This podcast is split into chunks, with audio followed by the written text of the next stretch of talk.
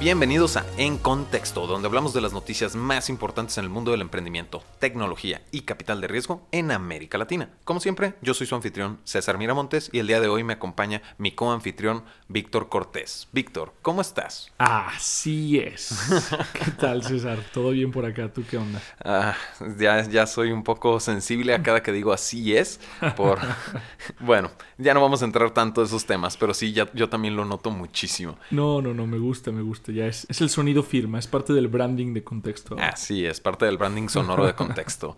el día de hoy vamos a hablar de la industria de entregas de última milla, ¿no? Estos last mile delivery apps que si bien han dado mucho que hablar esta semana, también lo han hecho todo el año realmente, ¿no? Sí, no, la verdad es que se está poniendo muy interesante la industria, la competencia entre todas las plataformas está feroz, casi casi comparándolo con Game of Thrones, a ver quién se queda con la mayor parte del mercado, ver quién consigue retener esos usuarios y, vaya, la verdad es que todos están haciendo all-in con sus fichas, entonces pues va a ser un episodio interesante. Así es, la noticia como tal de las dos que vamos a tocar, que van muy de la mano, es en específico Delivery Hero y Corner Shop que se van a meter a la... A, la boca del lobo. Ah, sí, sí, a la boca del lobo realmente. Decidieron expandirse a Colombia, ¿no? Colombia que es pues el castillo, el territorio, la, la casa de este unicornio monstruo. Quiero ser la Ultimate App que es Rappi. Entonces, creo yo, si bien la noticia es que estas dos plataformas están queriendo meter o ya comenzaron a meterse a Colombia, pues realmente creo yo, y es mi opinión muy, muy personal, que fue culpa de Rappi que quieran meterse a su casa. Porque... Mm, buena teoría, ¿por qué?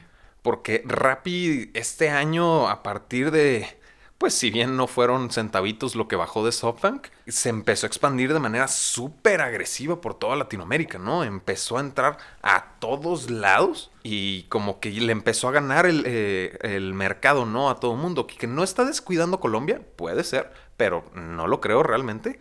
Entonces aquí ya empiezan a entrar las competencias a decir, bueno, está bien, te, te, acepto la competencia en donde es mi territorio, pero a mí me toca también ir a ganarte un poquito este pedazo del mercado en tu tierra natal, ¿no? Sí, está interesante el, todo el tema porque Delivery Hero, que es esta, pues yo creo que es el conglomerado de Last Mile Delivery Apps más grande del mundo, que es además holding de pedidos ya y domicilios.com acá en, Latinoamérica, también tiene o tenía, realmente eso está todavía por confirmar, acciones en Rappi. O sea, fue un inversionista en una ronda previa en Rappi. Entonces, eh, pues se podría asumir que está compitiendo contra sus propias startups del portafolio, uno, o dos, que ya hubo un éxito por ahí de parte de, de, este conglomerado, ¿no? Entonces se está poniendo interesante.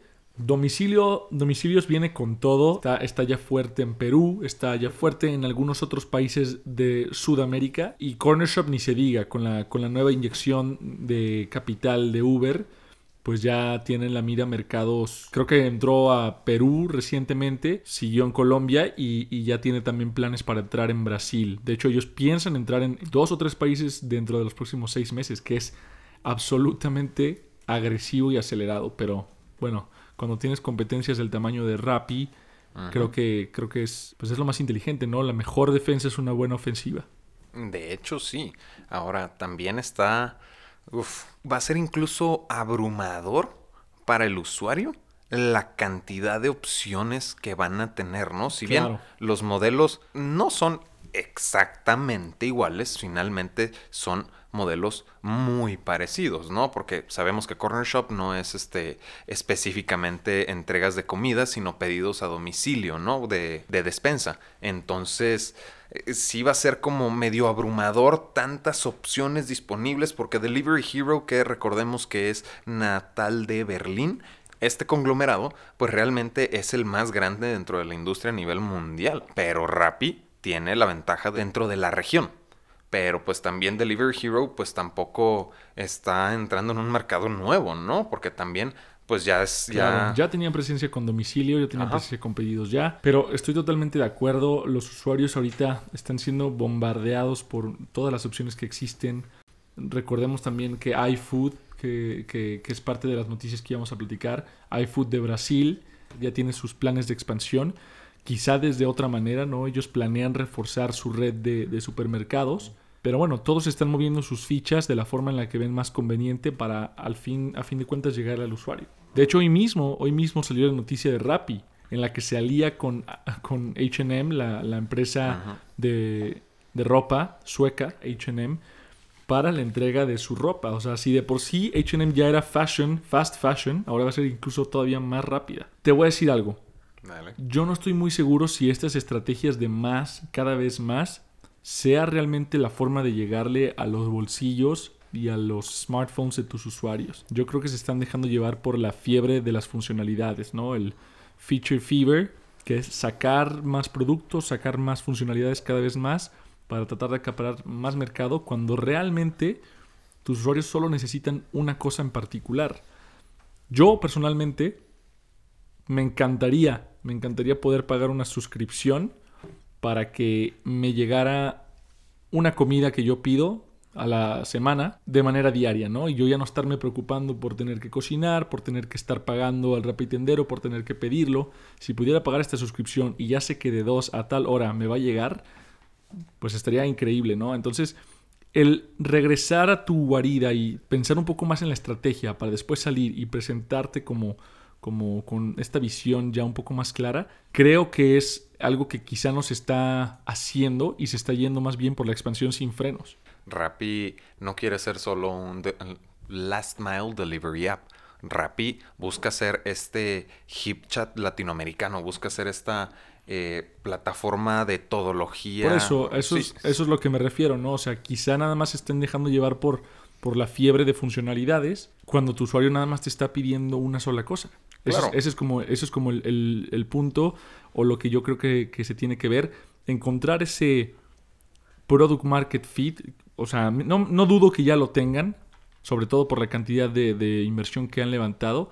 Pero bueno, pasó lo mismo con otras startups o empresas que han tenido problemas recientemente, particularmente del, del portafolio de SoftBank, que levantan mucho capital y a fin de cuentas sus unit economics o no tenían product market fit, realmente desde la base no eran tan, tan, tan claros, ¿no? Entonces... Sí, sí, sí, y a lo que yo iba, iba más por el lado de, o tratar de ser muy optimista al respecto, defendiendo a Rappi, es el, si voy a expandirme, obviamente la competencia eventualmente va a llegar, ¿no? O la competencia va a replicarme y va, va voy a empezar a perder mercado como va a empezar a suceder en Colombia, ¿no? Si bien se está compartiendo el mercado en el resto de Latinoamérica, pues también es esta parte de, ok, si no voy a ser el único, porque pues mi modelo es muy fácil de replicar, y digo fácil entre comillas, ¿no? A lo que voy es cuando salió Uber salieron cientos y cientos, ¿no? City Drive, Cabify, este, Didi, etcétera. Sí. A, a eso voy, ¿no?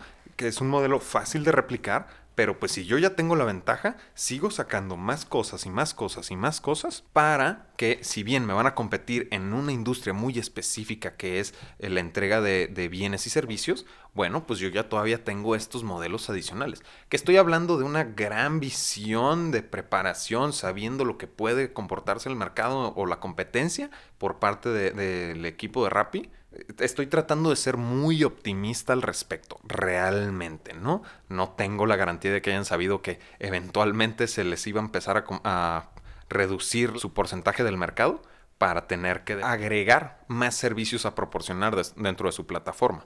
Uh -huh. Porque también, y este es otro tema, cuando hablamos de saturación a los pobrecitos usuarios, yo en lo personal sí uso Rappi, pero a mí me súper saca de quicio que me suene el celular 24/7 con Rappi ofreciéndome promociones. Claro, sí, es que ese es, ese es, el tema. El problema es que muchas veces ese, ese tipo de, publicidad viene financiada, ¿no? O sea, se, se, está subsidiando al usuario para atraerlo a la aplicación cuando realmente esa compra no es en sí rentable. Esa es la cuestión, o sea, ese es, eso es principalmente el punto que estoy tratando de hacer. Puede que tus unit economics, lo que te cueste traer un usuario para que consuma, o no es óptimo o de plano negativo, ¿no? Te cuesta más traerlo de lo que realmente te genera. Entonces, uh -huh. estas son algunas preguntas que empiezan a surgir, que empiezan a surgir sobre todo con estas expansiones monstruosas agresivas que, bueno, ya se está viendo con, otros ejemplos en, en, Estados Unidos, ¿no? Que realmente el crecer por crecer no tiene ningún significado si no te puedes mantener. Entonces, pues bueno, capaz, capaz sí para los fundadores, capaz sí para los inversionistas eh, early stage, pero de todos modos, no, no es, creo yo que no debería ser el fin, o sea, no, no debería ser ese el fin de un, de un negocio, ¿no? No, sí. Sino ver, ver a la sostenibilidad a largo plazo. Sí, está, está bien padre reportar cuántos... Eh, cuánto dinero procesaste, pero también la finalidad es una rentabilidad, ¿no? Y una rentabilidad eh, entre más grande, mayor valor agrega a, lo, a quienes pues tienen posesión de esta idea que está revolucionando la industria, ¿sabes? Claro, porque no, no, también, o sea, no seamos totalmente pesimistas. Sí, sí están cambiando la forma en la que se hacen las cosas y sí vienen a agregar valor a muchas personas, tanto a los conductores como a los usuarios. Eh, bueno, ahí ya vienen otros temas que es lo que siempre platicamos, que es la, seguridad social, todos los problemas que, están teniendo con los, con los rapitenderos y que de hecho es un, tema que se iba a tocar con, con iFood. Si quieres platicarnos más a fondo para, para continuar con ese tema. Claro que sí, porque como parte de esta noticia también, hablando de la industria de entregas de última milla, pues iFood, si bien anuncia sus grandes planes de expansión para 2020, pues también ahorita se está topando con una serie de problemas que son las protestas por parte de sus repartidores. Sí, un, tema con el que todas las empresas de Last Mile Delivery, o básicamente de todas, casi todas las de última milla han tenido que, eh, lidiar, ¿no? Y la verdad, está, está complicado. Y quiero entrar un poquito más a la parte de las protestas, ¿no? Porque, a ver, iFood hace un mes aproximadamente justo anunció el empezar a proporcionar seguros de daños a terceros, personales, salud dental a sus conductores y también proporcionarles cursos educativos, ¿no? Agregar a, la educación de sus conductores que, ok, está bien, los seguros te funcionan para proteger a, tu conductor y a las personas implicadas en cualquier incidente, pero está dando esa milla extra en la cuestión de educación. Y resulta que ahora los este, repartidores de iFood empiezan a quejarse de que no tienen espacios y que iFood tiene la responsabilidad de proporcionarles un espacio para que ellos puedan hacer una base y poder recibir los pedidos, ¿no? Entonces ahí yo siento que definitivamente se necesita, lo vimos con Rappi también pero también siento que es que iFood les extiende la mano y ellos le agarran el pie, ¿me explico? Sí, y ahí regresamos un poco al tema de, de, los, de los márgenes y la rentabilidad. Porque mira, Rappi puede crecer muchísimo y puede llegarle a más usuarios a través de los precios bajos. ¿Y cómo se, se construyen esos precios bajos? Pues obviamente bajando el margen o las comisiones que se le pagan a los, a los mismos conductores, ¿no? Domicilios.com ya es conocido por entregar o por otorgar esas comisiones o esas tarifas mucho más altas que el resto del mercado, que el resto de la competencia a sus conductores. Entonces, eso es algo de lo que ellos se sienten orgullosos. iFood con todas las nuevas estrategias eh, de beneficios que está otorgando a sus conductores, definitivamente están haciendo algo por el bienestar social de las personas con las que trabajan, pero lo están haciendo a costa de algo, de su utilidad, porque realmente no van a poder tener los mismos precios que Rappi si están ofreciendo eso y quieren mantener su negocio rentable. Entonces son, son unos trade-offs, es una por otra que está muy difícil, ¿no? O sea, esa guerra de precios está difícil y a fin de cuentas eh, los usuarios también son son feroces, o sea, ellos se dejan ir por, probablemente la mayoría se dejan ir por el precio, ¿no? Correcto, y la verdad, la verdad, es, es un tema medio complicado porque ahí ya entran las alegatas de iFood, que es las mismas que usa Uber en las manifestaciones de los conductores, etc. Y, pues realmente no trabajan directamente para iFood, no tienen un contrato, no tienen obligación de ejercer sus labores. ¿Me explico? Hay remuneración por el ejercicio de su trabajo, pero no hay una obligación. No hay un contrato de por medio que obligue a iFood a proporcionar este tipo de, comodidades en la proporción del servicio. ¿Me explico? no, o sea, ya nada más es para hacer realmente lo correcto. Es una cuestión de ética, creo yo. y, y se ponen este ponen realmente a iFood entre la espada y la pared porque definitivamente los conductores jamás pidieron acceso a educación y iFood lo proporcionó.